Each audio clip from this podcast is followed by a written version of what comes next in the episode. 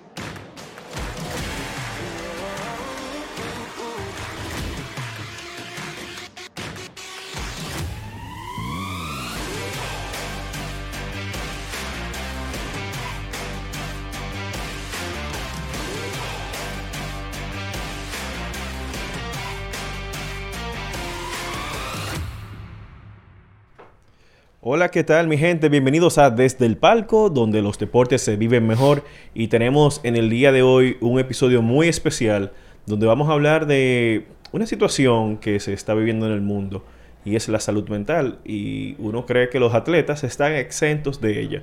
Pero para el día de hoy tengo aquí también a Víctor Pérez, no estoy yo solo, porque... sí, para que nos digan. Después creen que no... Tú te ves ahí tranquilo. Sí, sí. Estamos aquí y gracias por sintonizarnos aquí en hoy en Desde el Palco. Desde el Palco, en Desde el Palco. y el tema que vamos a tratar hoy es definitivamente la salud mental, pero específicamente de los atletas.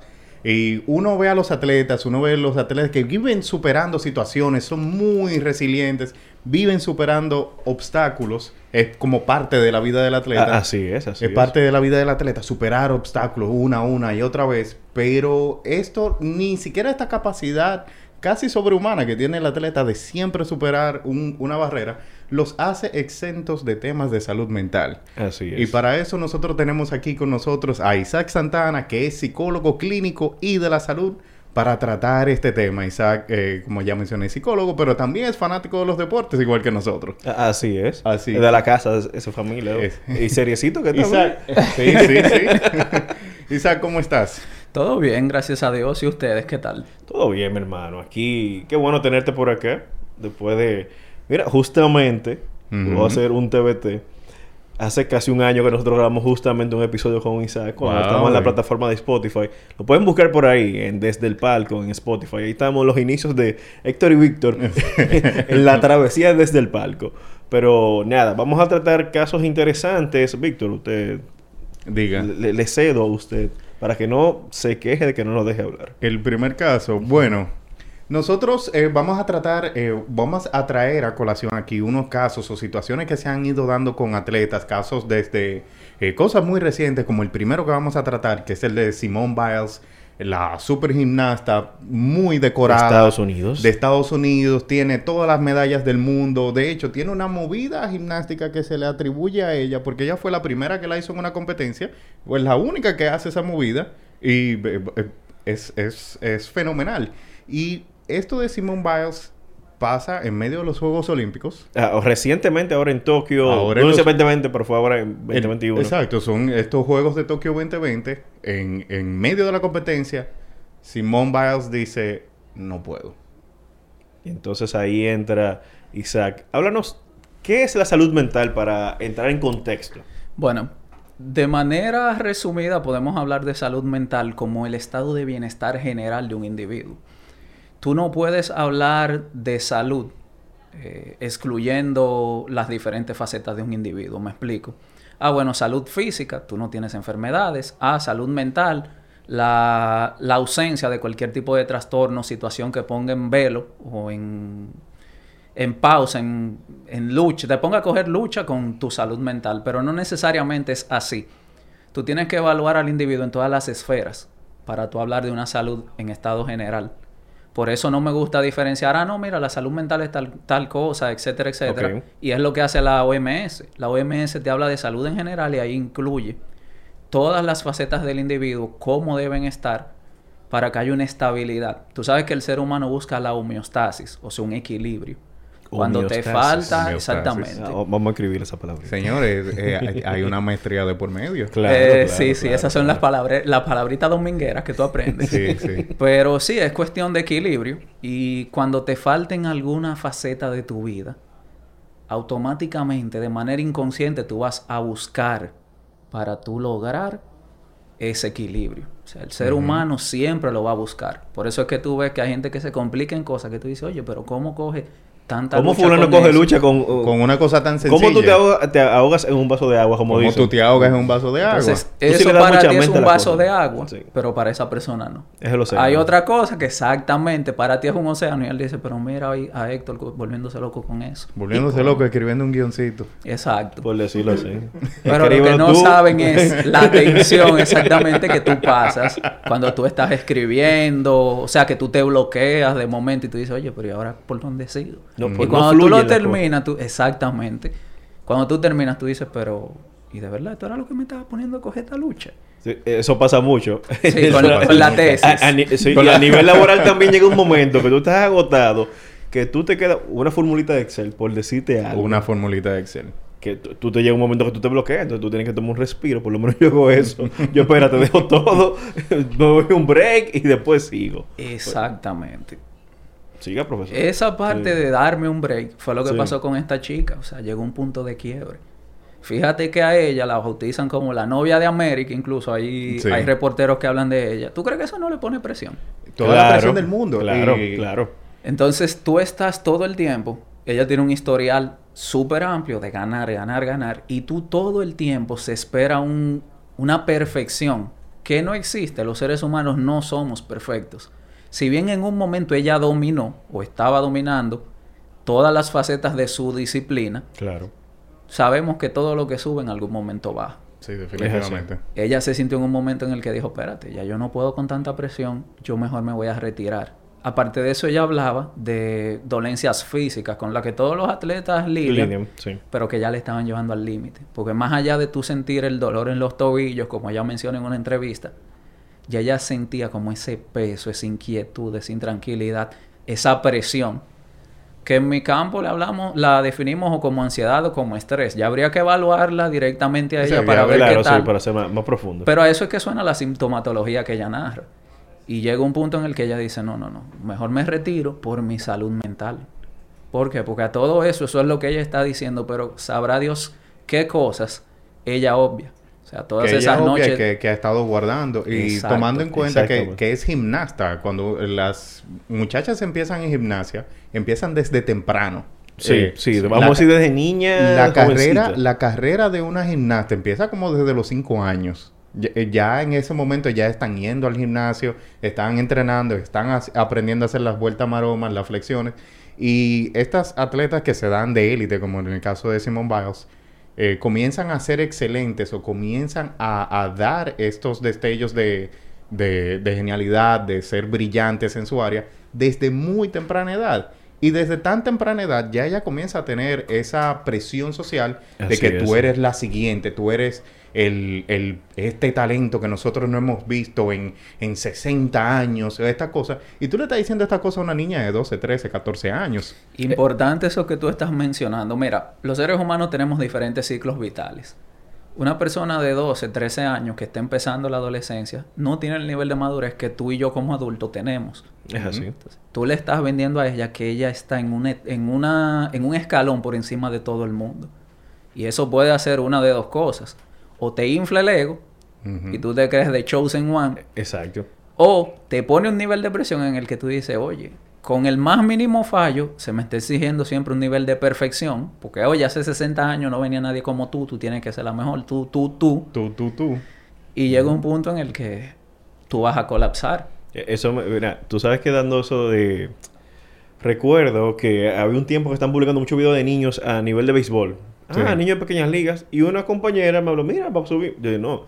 A mí me gusta que tú dejes que los niños sean niños. Ellos se están divirtiendo. Si tú te pones que el padre que está insistiendo lo de ahora, tú le vas a frustrar la, la, la, está- la infancia, Sí. la adolescencia. Porque si no firma ese jugador, y hay Ya jugadores que pasa eso, que le ha pasado eso, que casos que no han salido públicos, que prácticamente están en su casa frustrados porque no pudieron Y firmar. queda, y queda frustrado de por vida porque había una expectativa. eh, y por eso mismo, porque desde temprano le van diciendo al atleta, le van diciendo al niño, tú eres el mejor, tú eres esto, tú eres lo otro. Y ya hay una Pero eso de- lo hacen de, exacto, de manera inconsciente. Entonces, eso es más para darle, y- co- como darle Fíjate confianza. que ese tema de las expectativas es algo que yo trabajo mucho con muchos pacientes por el tema de que todos nos hacemos expectativas. Ahora, la pregunta que yo le hago a todo el que me llega es, ¿son expectativas reales, realistas Exacto.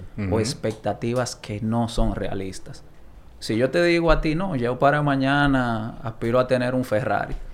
Ok, pero vamos a ver, ¿tú tienes la solvencia para comprar el Ferrari? No, porque es que yo sueño y a mí tú tienes que dejarme soñar. Excelente, es, Bien, bien, es perfecto. bueno soñar. Pero soñando tú no vas a conseguir absolutamente nada. Es. Tú tienes que trabajar y para tú trabajar tú tienes que prepararte. Tú tienes que ir poco a poco, paso por paso, alcanzando pequeños logros que te van a llevar a la meta final. Entonces, ese es el caso de estos atletas que uno los ve y ellos son el 0.00001% de la población mundial. Sí. Pero es lo que tú dices, y mi tiempo de ser una niña, en el caso de ella, mi tiempo para otras cosas, porque es que tú tienes que llevar, más allá de disciplina, se vuelve obsesión. Tienes que trabajar de manera obsesionada. Sí, Y de eso manera no es insana, de sano. una manera Sí, no, no, no, vi- no viven su insana. momento. No, no- como uno dice popularmente, no queman su etapa. Exactamente. No la viven. Entonces, resumiendo ahí con Simón Biles, Simón Biles tiene un combinado de más de 32 medallas olímpicas y mundiales y solamente tiene 24 años de edad. Eso te iba a preguntar. de que, ¿cu- 24 medallas. ¿Cuántos años que Bueno, tiene? oye, oye algo importante 32 que medallas, leí perdón. de, en un artículo del, del New York Times que ella dice en un momento preparándose para competir, bueno, ¿y será que me estoy poniendo vieja? Porque no está teniendo el mismo desempeño de antes. Y yo, Sí. tú tienes Tú 24. tienes 24 años de edad. Y ya tú te estás sintiendo Pero que- se siente vieja porque está desde niña compitiendo Ese el nivel el de exigencia y ya el cuerpo está pasando factura. Y en, pues. y, en, y en edad de gimnasta también, por cómo se desenvuelve ese deporte, ella, ella es vieja.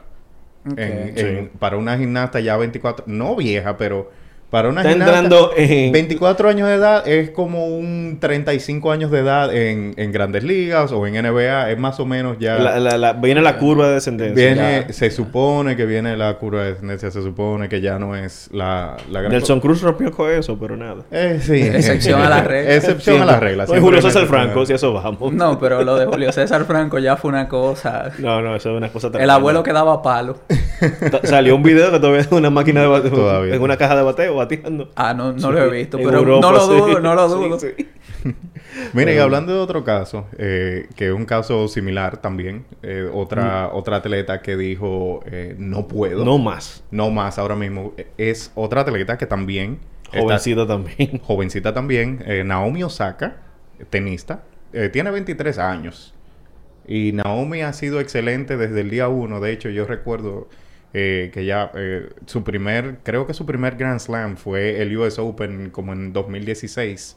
Eh, y te- tenía como 15 años por ahí, 15, 16 años. Y estaba compitiendo con- contra Serena Williams en, en una Con de- 15 años. con 15, 16 años por ahí. Es una cosa de estas así impresionantes. Naomi Osaka desde ese momento, bueno, ella en- cuando perdió contra Serena Williams en cancha, ella eh, lloró, se quebró, Serena Williams fue, la abrazó y le dijo, mira, eh, no te preocupes, tú, tú, Tú tienes material. tú tienes material, tú tienes todo el mundo, tú tienes todo el talento del mundo y tú, eh, esto es tuyo. Pero mira, si, si es así, que tú dices que ella lloró, ya ahí viene entonces el tema de la presión que ella tenía. Claro, por querer todo. ganar, porque me imagino que le dijeron, tú eres la mejor, tú puedes cosas. Y si hubiese sido otro novato, se disfruta mejor me- ese partido. Quizás se ¿sabes? Yo disfruta- de aquí ya no paso. Quizás se goza, Un milagro se nada más. goza la oportunidad, porque eso Sí, son es cosas una oportunidad. todo depende de cómo tú veas las cosas. porque- Exactamente. Hay que ver cómo ella enfocó esa situación. Tú Sí. sabes, quizá ella dijo, bueno, yo le gano a los 15 años a Serena. Van a decir, No, tú eres de el hecho, final. hay Maté, gente- maté, exacto. Hay gente que diría, óyeme, yo tuve la oportunidad de jugar contra. Serena Williams en la misma cancha. Eso es ver Exactamente. o el vaso medio lleno o medio O vacío. vacío. O medio vacío. Óyeme, no importa si... per- Oye, yo estoy en el mismo lugar respirando el mismo aire que Serena Williams. Para mí esto es una victoria. Hay gente Sí. que lo vería como una victoria. Ella tenía todas estas expectativas de, de ganar. Y se quebró en el momento. Y esto fue... Pero te hago una pregunta en ese caso. ¿Las expectativas eran de ella o de la gente que la manejaba ella? Exacto. ¿Tú Hay entiendes? que ver. Y juzgando... Un niño de 15 años, o sea, una niña de 15 años, porque 15, vamos a ser 16 serios, años, sí. 15, 16 años, un adolescente, una niña. ¿Tú crees que realmente entiende del todo la situación en la que está? Definitivamente, tú puedes decir que no. O sea, todo el, todo el que ha pasado por esas edades sabe que, que- que no, Exacto. uno realmente no está listo.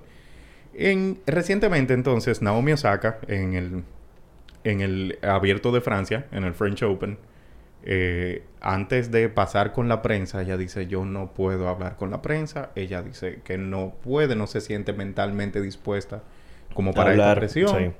Y, y dice que no. Y de hecho se retira del torneo. Ella no perdió. Ella simplemente dijo, yo me voy a retirar del torneo. No voy a participar. eh, y no voy a participar en los torneos que vienen por ahora. Me voy a cuidar. eh, voy a cuidar mi salud mental. Y hablamos mañana. Entonces, ¿cómo... eh, bueno, eh, eh, ¿te parece más o menos una situación similar? ¿Has visto información de... Mira, yo te voy a ser sincero, yo le aplaudo a ella lo que hizo. Ella entendió que no podía más y en vez de forzarse, decidió tomarse un descanso. Es importante entender que todos llegamos a puntos en la vida, en cualquier ámbito que sea el laboral, el de pareja, en cualquier cosa que tú hagas, que tú te saturas. Y que si tú necesitas un tiempo para ti, dátelo dentro de tus posibilidades. Claro. Ella literalmente un burnout tenía. O sea, un burnout de lo que se habla aquí, que, ah, que por Sí, tanto sí. trabaja. Acuérdate que el atleta, ese es su trabajo. Eso es, exacto. mismo. Y, por ejemplo, eso, ah, de que tú tienes que dar entrevistas, tú tienes que estar disponible para la prensa.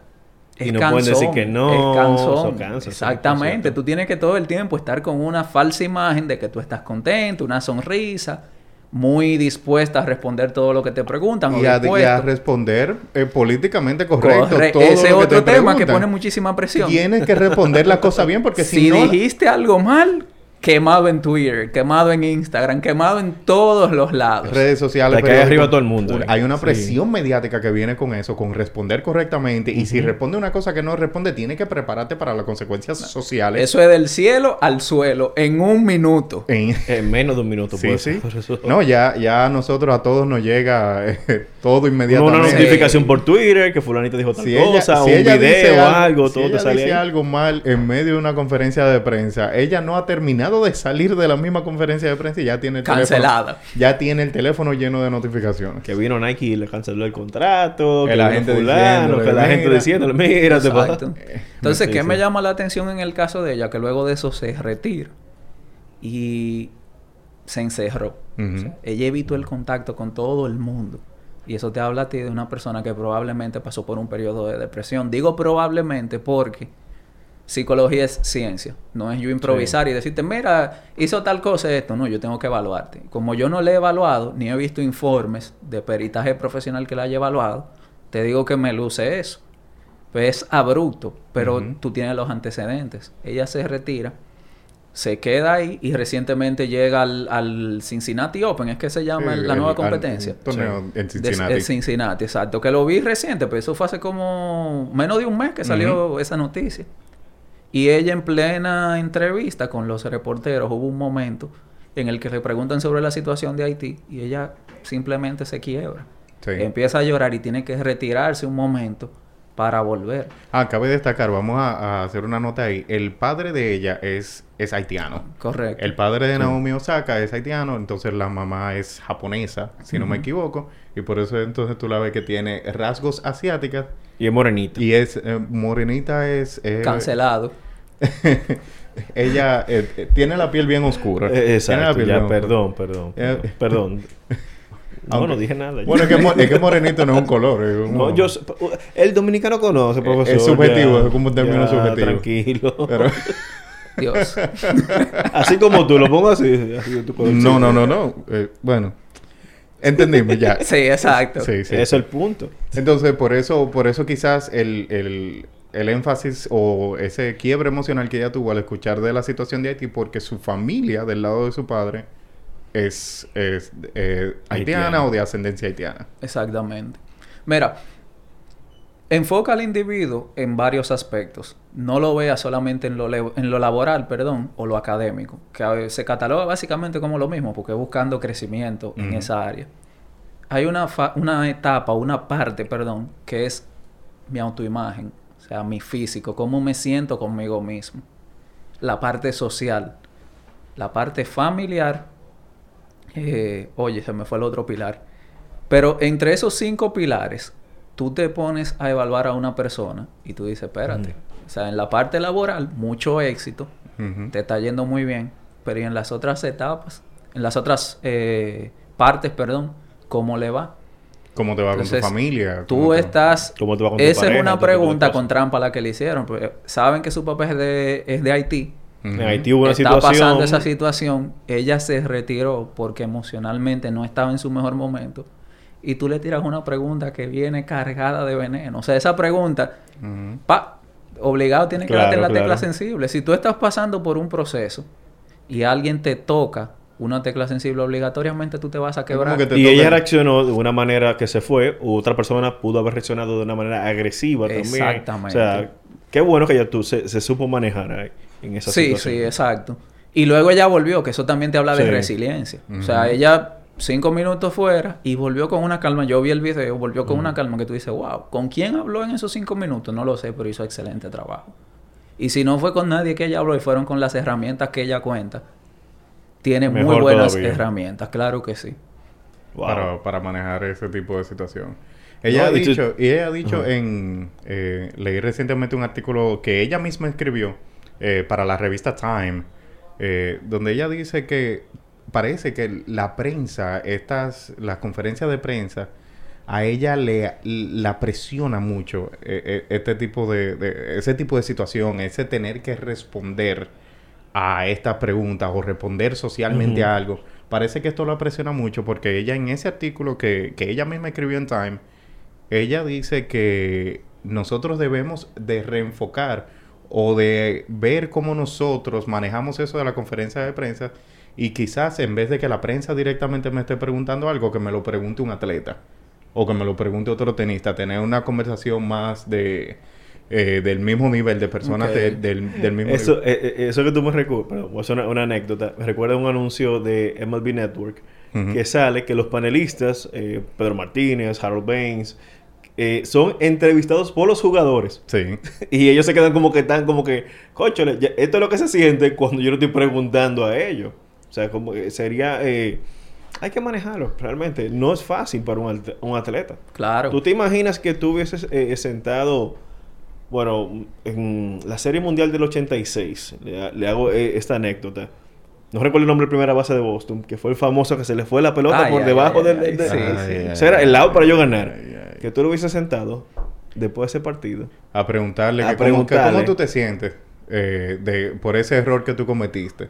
Y ese atleta, lo más seguro, lo que está pensando en todas las horas de práctica que tuvo, todo su trayecto que lo llevó ahí, a ese momento que él viene En idealizando. algo tan sencillo que falló. Mira ¿Qué? algo. Mi viejo me contó, él vio ese juego. Él me dice, o sea, fue de que el rodado de rutina que tú practicas mil veces. debajo de los pies. Señores, es un ser humano, no es una máquina. Hay margen de fallo. Falló en el peor momento posible, pero fue un fallo. Fue un fallo. Entonces, que tú le preguntes cómo se sintió, lógicamente se sintió el peor momento de su vida. Por eso no hay que ser psicólogo para tú saberlo. O sea, pero el tema es cómo tú enfocas eso más adelante. O sea, para eso es que tú buscas acompañamiento. Que cometiste un error, tuvo una consecuencia fatídica, poniéndolo así, porque tú querías ganar, pero el mundo no se acabó por eso. O Definitivamente. sea, el mundo no se te acabó por eso. Se tuvo que mudar de voz. Que van a haber fanáticos, claro que sí. Como Steve Bartman, el de la, los la gente, la gente no entiende, tú, tú sabes. Entonces, Sí, tú como fanático de voz, fanático entiende. fanático, El bien lo dice la entiende. palabra. O sea, el que es fanático no tiene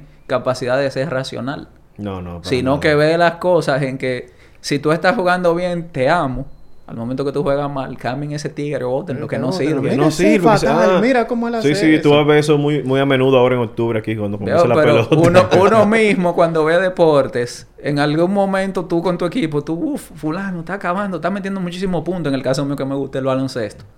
Y de repente falla dos o tres tiros. Y tú, oye, pero ¿cómo que te tigre en la cancha? Siempre, lo muchacho, cámbienlo. Y le están pagando unos millones. Oye, ¿cuánto dinero? ¿Tú eres de Ese los tipo no Lakers? me- Sí. ¿Qué sí. contrato fue- más Te va a pasar mucho. No, yo con Kobe gocé bastante. Ah. No, pero es de ahora que estamos hablando, no, No, del no, pasado. no, ya. yo con Kobe gocé Ah, bastante. sí. Seguimos. ¿Cuál era la pregunta? Ah, vamos a, hablando, ahora que nos estamos riendo, a carcajada. Vamos a hablar de una de este luchador que todo el mundo lo ve que el hombre es el más electrificante, el hombre que siempre le saca una sonrisa, que es como una piedra, la roca. Tú tienes una historia muy interesante eh, que nos comentaste una vez sobre la roca, de cuando él habló de los temas de depresión que él sufrió y sobre su niñez, de cómo venía eso, eso arraigado. Sí. Mira, cuando tú hablas de, de la roca, la única palabra que me llega a la mente, aparte de, ah, un showman, es resiliencia. O sea, él es el ejemplo vivo de resiliencia. Yo he hablado con personas que me dicen, no, con todos esos millones que él tiene obligatoriamente. No. Mentira. No. No, él se puso de pie y luego fue que consiguió todo eso. O sea, él vivió momentos en los que tú dices, wow. Cuando él tenía alrededor de 13, 14 años, no recuerdo exactamente la edad, yo quiero que ustedes se pongan en contexto. Imagínate que tú andas con tu mamá en un vehículo, en una autopista, dígase las Américas, la autopista Duarte. Tu mamá se para a la derecha sin decirte nada y tú te quedas como, oh". se apea y sale corriendo para que la atropellen. Wow. O sea, eso fue lo que él vivió con su mamá. Tú ves como tú dices, wow. Yo mismo cuando leí eso dije, wow, en serio. Es un muchacho de 13, 14 años. Que él se apea a forcejear con su mamá para orillarla. Porque la mamá fue una tentativa de suicidio. Sí. A propósito de que este mes se celebra la prevención del suicidio. Sí. Y un muchacho de 14 años que su mamá era su vida, de repente ve que hace eso sin pleno aviso, sin nada. Y- Literalmente lo llevó a deprimirse. Él se queda como, ¿por qué mi mamá intentó hacer eso? Sí. ¿Será que mi mamá no me quiere? Exactamente. Tú te cuestionas todo eso, pero el detalle es que tu mamá está pasando por un proceso también. O sea, necesita Sí. acompañamiento, necesita ayuda. Y algo importante con el tema del suicidio es que, ah, no, se quiere matar o el que se quiere matar, eso es cobardía. Eso es que... No, señores. Es que está sufriendo y no encuentra salida. Y no encuentra escape. O sea, ve la muerte, imagínate eso, tú ver la muerte, que es un temor innato que tiene todo el ser humano. Claro. Porque el temor más grande que le tiene la gente es a la muerte. Y es lo único que tenemos seguro en este mundo. Esa es la paradoja de la vida. El Sí. día que tú naciste, lo único que tienes asegurado es eso. Más tarde que temprano te va a llegar. Y él se queda como que, oye, ¿por qué mi mamá intentó hacer eso? O sea, es una persona que está sufriendo, no sé bien qué era lo que estaba pasando porque él solo narra eso. Y él sigue con su vida. A ellos lo desalojaron de donde vivían varias veces. Él empezó a jugar fútbol americano, le estaba yendo muy bien. Sí. Empezó su vida a salir a, cam- eh, a camino, muy bien, todo chévere. Tiene su pareja, tiene una lesión. Una lesión que le dicen, ya tú no vas a volver a ser esa estrella que tú eras en el campo. Wow. Su pareja lo deja, sus amigos, entre comillas, también lo Lo. Apartan de él. Y aquí viene de nuevo la depresión. Y él dice que él barajó ideas suicidas. Claro, porque imagínate, y, y si tú te fijas, todo, todas estas situaciones tienen una cosa en común y son personas que le importan a él, gente de su círculo, gente que él, que él aprecia, eh, su madre, sus amigos, su pareja, y todos lo abandonan. Es traición tras traición Traición tras tras traición. Que tú no te mereces. Hay un sentimiento de abandono. Hay, debe- hay, hay algo que simplemente cuando te pasa en este tipo de situaciones, una detrás de otra, eh, im- imagínate cómo quedó el estado mental no. de, de, de Dwayne Johnson, cómo quedó el estado mental de La Roca. Exactamente. Y para que tú veas, uno lo conoce hoy en día como La Roca. La Roca. La piedra, ese hombre que no se corroe. Y es interesante porque tú lo ves debajo de ese super cuerpo que él tiene, de Sí. esa condición física envidiable. Es un ser humano con sentimientos iguales que, tú- que los tuyos y los míos. Bueno. O sea, sufre, disfruta, llora, ríe, igual que tú y que yo. Pero es- vuelvo al tema de que es una falsa imagen lo que tú vendes en el mundo del espectáculo. No lo digo a manera de criticar, porque entendemos que es entretenimiento, pero esa no es la persona. Ese es el personaje. Sí. Pues bueno, muy buen luchador que fue, ¿por qué? Por el show que hacía. Sí, muy muy buenas películas que hace, ¿por qué? Porque le pone su carisma. Pero ese no es Dwayne Johnson, ese es La Roca. Y eso hay que tenerlo claro. Dwayne Johnson batalla. Él lo dice hoy en día y él lo, lo habla abiertamente, algo que yo aplaudo, porque eso le quita ese mito, ese tabú Sí. al tema de la Sí. depresión y la salud mental en general. Porque hay gente que lo ve como que, ay, este está loco, este tiene problemas, este tipo es un enfermo, ten cuidado.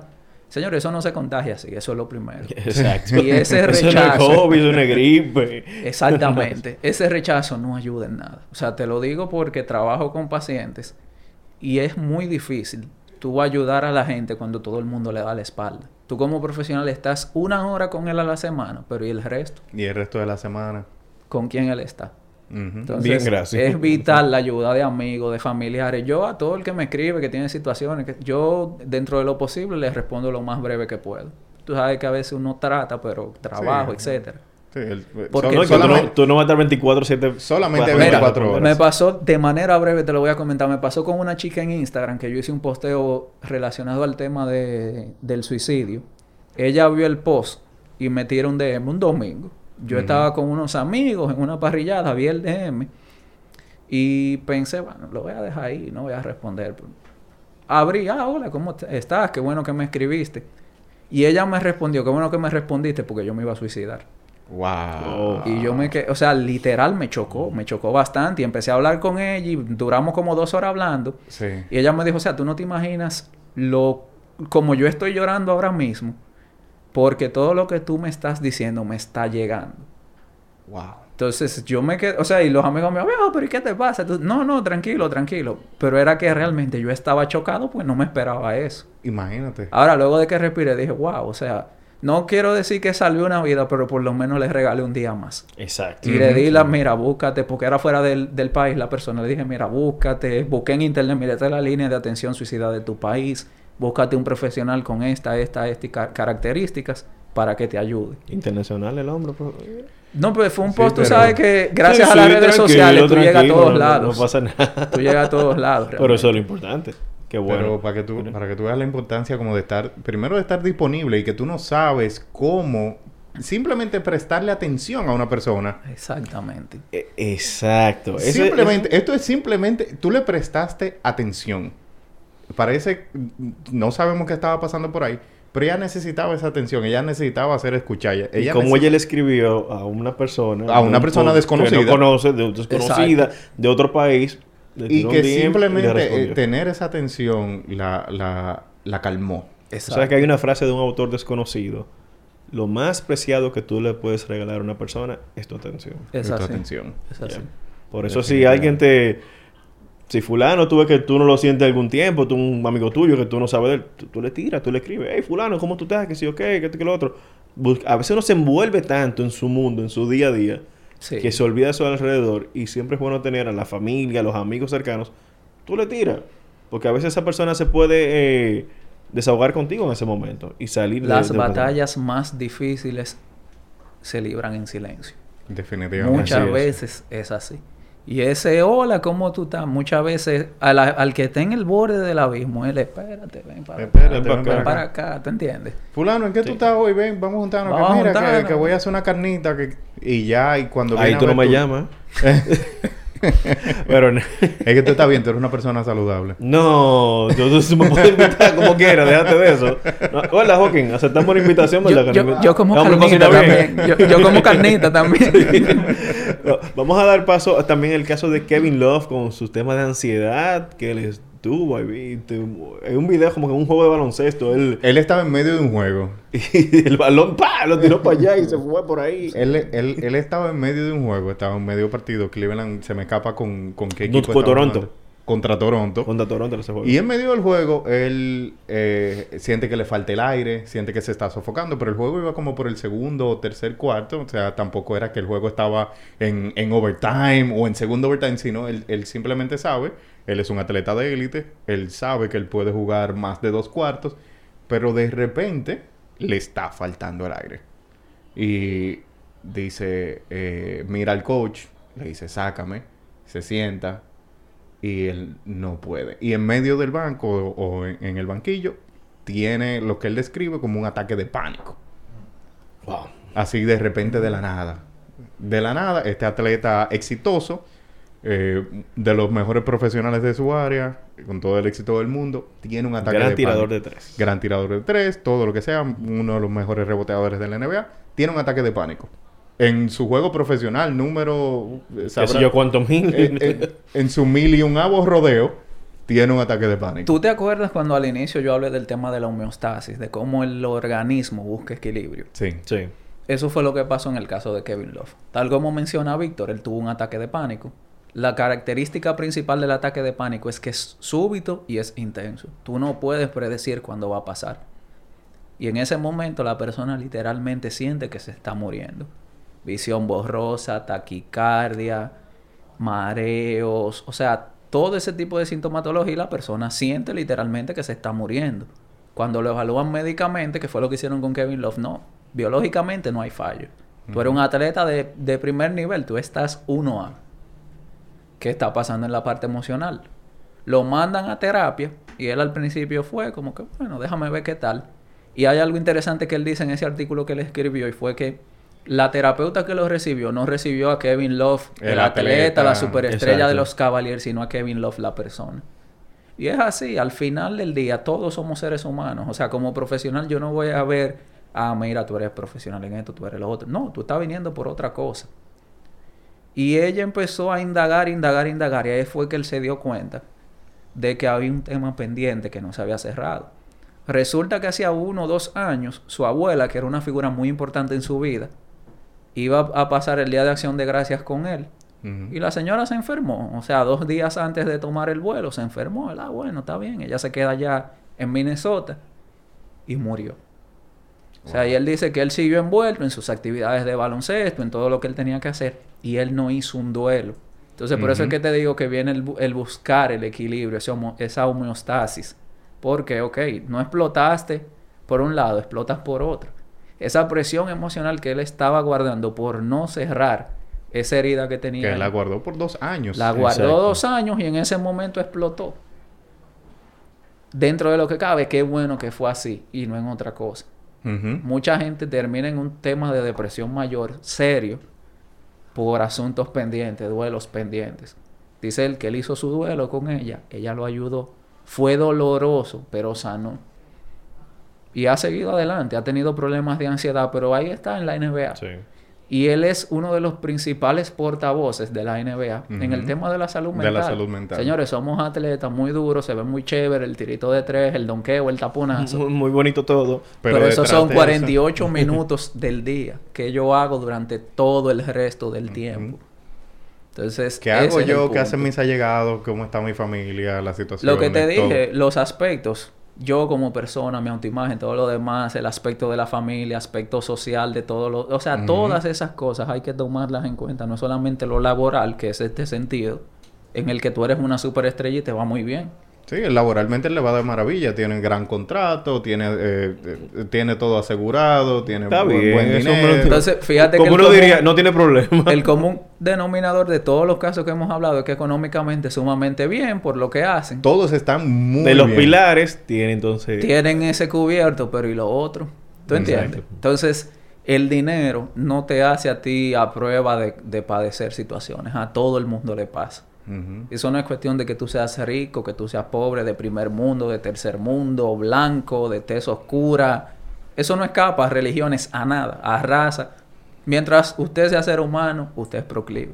Así es. Mientras usted esté vivo, le pueden pasar situaciones. Y está bien, porque yo las he pasado y sé que ustedes también. Todo el mundo las pasa. La gente me dice, no, porque yo no voy a ir al psicólogo porque yo no estoy loco. Bueno, si tú estuvieras loco, como popularmente decimos, No es al psicólogo no es que al va. psicólogo que te van a mandar. Exacto. Te lo garantizo. te lo garantizo. Hay un profesional Ay, que se llama psiquiatra. Que él es que te va a atender. Ese, ese te va a atender, no un psicólogo. Exactamente. te va a atender un psiquiatra. Ay, ay, ay. Señores, bueno, yo creo que... Wow. Tenemos algo más por ahí. Tenemos un temita pe- rápido. Stalin Castro. Este caso de... Que se ha dado de violencia doméstica, béisbol de las grandes ligas. Stalin que ya tiene un historial de ciertas cosas. Vamos a resumirlo esa parte. Bueno, mira, ahí entra el tema de la violencia de género, la violencia doméstica.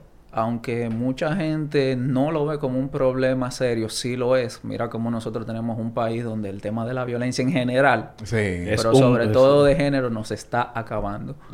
De hecho, yo trabajo en esa parte para el Ministerio Público, la Procuraduría. Y en el Centro de Intervención Conductual para Hombres recibimos mensualmente cientos de usuarios, que es como le denominamos allá, por ese tema de violencia doméstica o violencia general. Starling Castro, lamentablemente, la gente suele decir, ah, cometió un error. No, no fue un error. Él tomó una mala decisión, que no es lo mismo. sí. Wow. Un error es que tú escribiendo en el guion pongas mi nombre con dos C en vez de con dos A. Eso es un error gramatical, una falta. Él tomó una decisión que no fue adecuada. Porque la violencia es una conducta y yo elijo utilizarla. Entonces, como tú mencionas, es una persona con antecedentes y mira lo que lo llevó. O sea, lo suspendieron al principio, pero todo el mundo sabía, no era secreto, que al regresar lo iban a, a votar, como uno dice. Exacto, release. porque ya en grandes ligas hay un historial de no tolerancia contra la violencia doméstica. Y muy bien por grandes ligas. Y ahí el- hablamos del caso de Addison Russell, sobre stop de los cachorros de Chicago. Excelente jugador, Ujú. excelente a la defensa. Incluso él era el titular y Javier Baez era el- la segunda base de los cachorros. El cuando mago, el mago Javier el Baez. mago Javier Baez era la segunda base de eh, Chicago cuando estaba Cuando Addison- ganaron. en el 2016 que Addison Russell era el shortstop. Ya por temas de violencia eh, doméstica salió de grandes ligas. Sí. Fue a Japón. Está jugando en México ahora. Para que No veas. duden que lo veamos jugando béisbol, béisbol In- invernal. invernal en algún momento. Y el gerente general de Washington, eh, Ri- Rizzo, dijo cuando sucedió la de Stalin Castro, nosotros no lo queremos aquí en el equipo. Así mismo fue. Así mismo. Y vamos a ver qué ¿Tú sabes por qué se da eso? El tema de la violencia va escalando. Y quizás empezaste con un tercero fuera de ahí, pero que no te garantiza que mañana sea con un compañero. Que mañana sea otra Mira cosa. lo que pasó con Gilbert Arenas, por ejemplo. Ujú. Y Javaris Crittenton, creo que fue. Viejo, ellos se encañonaron en el camerino. O sea, Sí. tú sacas una arma, yo saco una arma. Y haz lo que tú quieres y todo el mundo. Pero ¿qué está pasando? Y esto fue en el camerino. Los fue- equipos vieron eso, eso es un antecedente. Personas que eran agresivas tenían problemas con ese, con el control de los impulsos. Y dijeron, no, aquí yo no lo quiero. Aunque tú tengas todo el talento del mundo, aunque tú puedas hacer lo que sea en el deporte que sea, eh, si tienes situaciones mentales que tratar, eh, lamentablemente. Trátala, no- trátala, Claro que sí. Sí, pues eso es trabajar. En la parte del autocontrol, muchas veces es que existe el problema de base, el tema del autocontrol. Y trabajar esas creencias cul- con- eh, culturales que son machistas y obsoletas en 2021, que se han normalizado a lo largo de, Sí, sí. de nuestra vida. Porque todo el tiempo, ah, que mi abuelo hacía esto, mi bisabuelo también. Te tengo noticias. Ellos lo hacían y eso no significa que esté bien. También habían bisabuelos que hacían las cosas Las de cosas manera correcta. Sí, exacto. Me estoy refiriendo al sí. tema de violencia, tú sabes, porque eso es como te lo buscan justificar. No hay ninguna justificación válida a la violencia. Exacto. O sea, no cuando na- tú me quieres plantear, no, porque mira, pasó, yo te voy a tener una respuesta automáticamente, porque es que tú eres el que decide. Si uno se lleva de eso, se matara todos los días con alguien. Pero tú vas manejando, a mí me pasó viniendo para acá, que en una calle de una vía un camión venía en vía contraria y él empezó a insultarme. Wow. Yo Exacto, tuve, el que está en- yo tuve que eso es el- quitarme para eso es que el día a pase. día. Y te voy a decir algo que me molestó, claro que sí, porque Claro tú eres un ser humano y tienes las emociones. La, la ira, la rabia es una, una emoción básica, es primaria. Todo el mundo la tiene. El bebé Sí. recién nacido hace rabieta. Entonces, eso Sí, está eso ahí naturalmente. Eso es, es inherente del ser humano. Ahora tú tienes que modularla.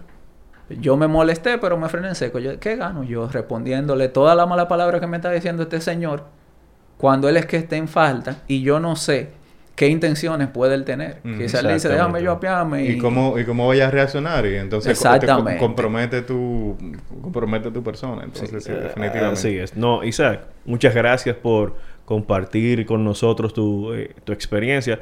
Te voy a tener una tarea cuando regresemos a otro. Yo creo que Isaac me evalúe a Meta World Peace.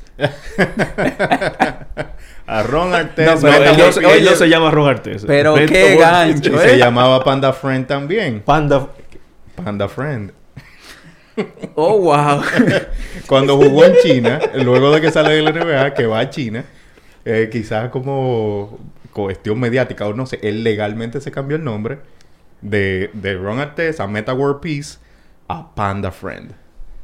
Entonces, ese, ese, es tu tarea para, para cuando te tengamos tu amigo vuelta. te la puso más difícil.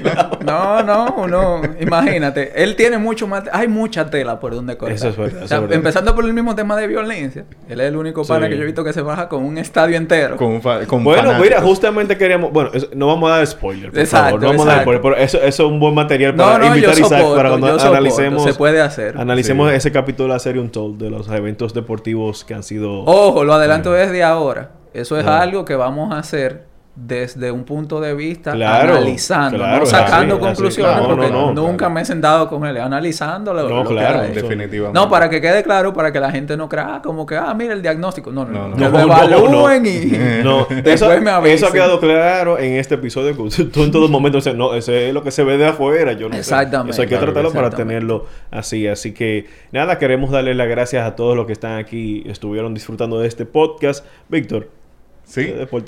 Bueno, eh, sí, nos vemos pronto y a, a nuestros espectadores muchísimas gracias Isaac nuevamente, gracias por estar aquí con nosotros.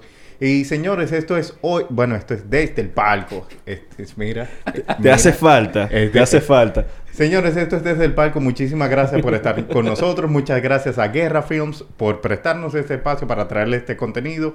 Todas las semanas vamos a seguir trayendo contenido de calidad para ustedes, así que nos vemos muy pronto. Así es, también en la descripción del video están las redes sociales de Isaac, el Instagram, también el, bueno, No, eh, Instagram solamente. Está- Instagram solamente, tendremos sí. el Instagram por ahí en la descripción del video para cualquier persona que quiera acercarse a, a Isaac, tremendo profesional de la salud Él lo hace gratis. Puede, Eh, mira, mira, mira. Yo no vuelvo. Puede, puede acercarse a Isaac a través de las redes sociales. Así que bueno, muchísimas gracias, señores. Pórtese bien.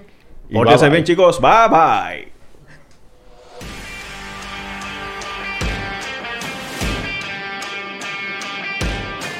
Los deportes se viven mejor